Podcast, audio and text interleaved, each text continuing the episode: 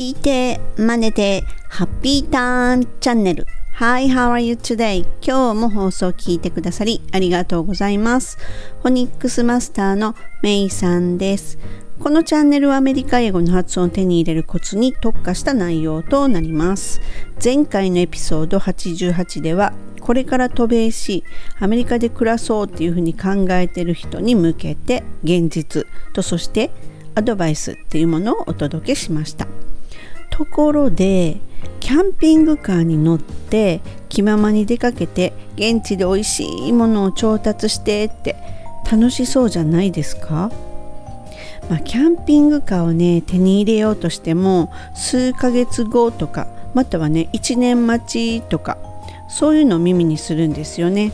まあどっちみちガレージを DIY しないとちょっといけないんで今すぐっていうとかえってね困っちゃうんですよねこのねどっちみちっていうこれこの言葉ね結構英語でもね使います今回はどっちみちっていうものやどちらにせよというねそういった表現お届けします Ready? Let's get started!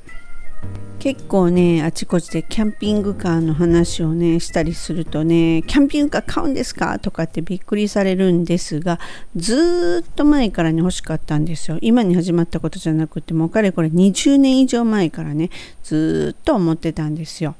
でねでもまずガレージを直さないと。Anyway どっちにしてもっていう意味合いでよく耳にするのがこの anyway っていう言葉です。聞いたことあります？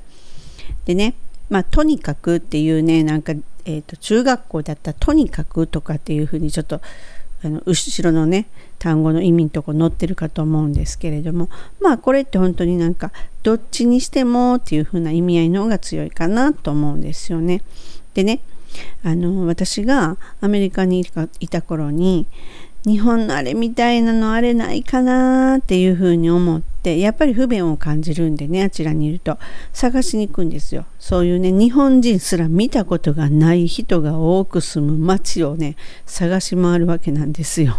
ちょっと変な話なんですけどね。でもね店員さんは一生懸命「これは?」とか「じゃあこれ?」とかっていうふうにね言ってくれて一緒に探してくれるんですよでもね、違うんよね。なんて言ったらいいのかっていうのもちょっとわからなかったんですよね、あの頃ね。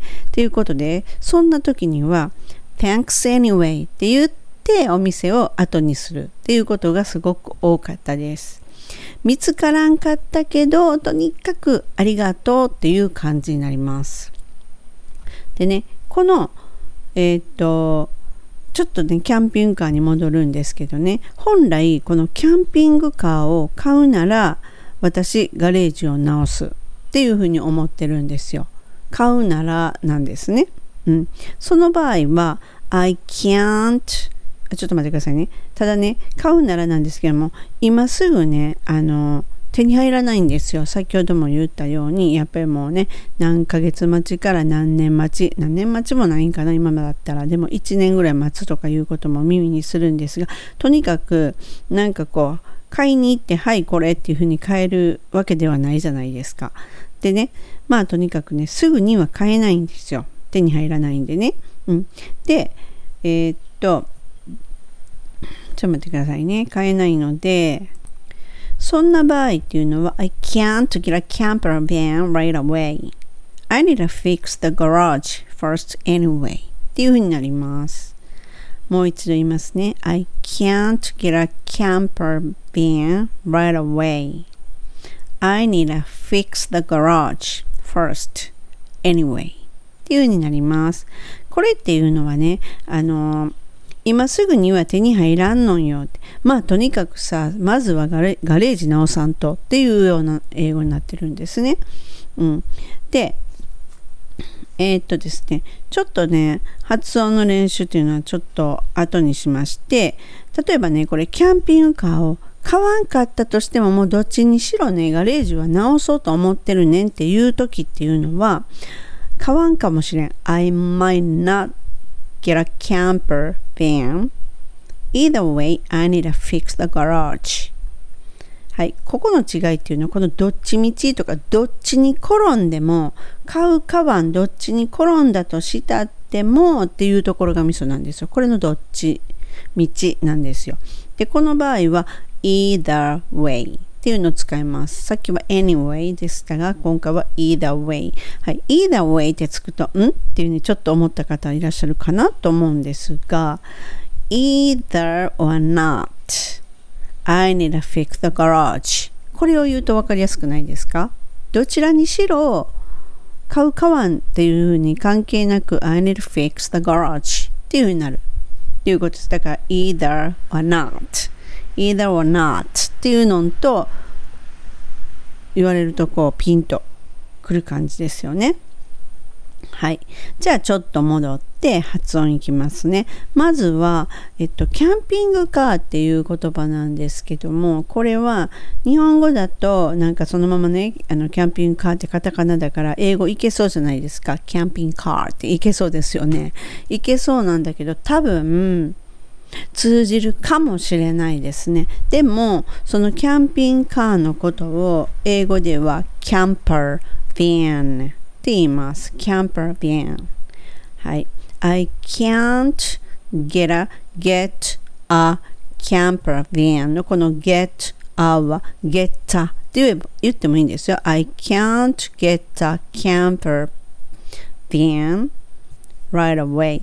はい。ここのところでも、えっ、ー、と、get っていうよりは I can't get a ゲラにしてしまう方がなんかちょっと英語らしくなります。I can't get a camper van そして right away 今すぐっていう意味ですね。right away この場合は R をしっかり聞かせて right away の時に right の T は L の音に近くなり right away right away になります。なので right away よりも right la 歯の裏にベロつけて、どちらかというと本当 L の発音と一緒で right away になります。I can't get a camper van right away. その次に I need to fix 直す必要があるねんなんですけど、この時に I need to fix っていうと、えっ、ー、と、まあいいんですが、need to とか go to とかっていう、この to っていう、ここね、I need to そういう時 I need a, I need a っていう風になります。I need the にもなることもできるんですがどっちか言うと私はもっとブロークになってるっていうふうに思ってて I need a fix I need a fix I need D のところがまたこれが L の音に変わって T とくっついちゃって I need a and fix the garage. はい。これガレージっていうのが結構英語的には難しくって発音が。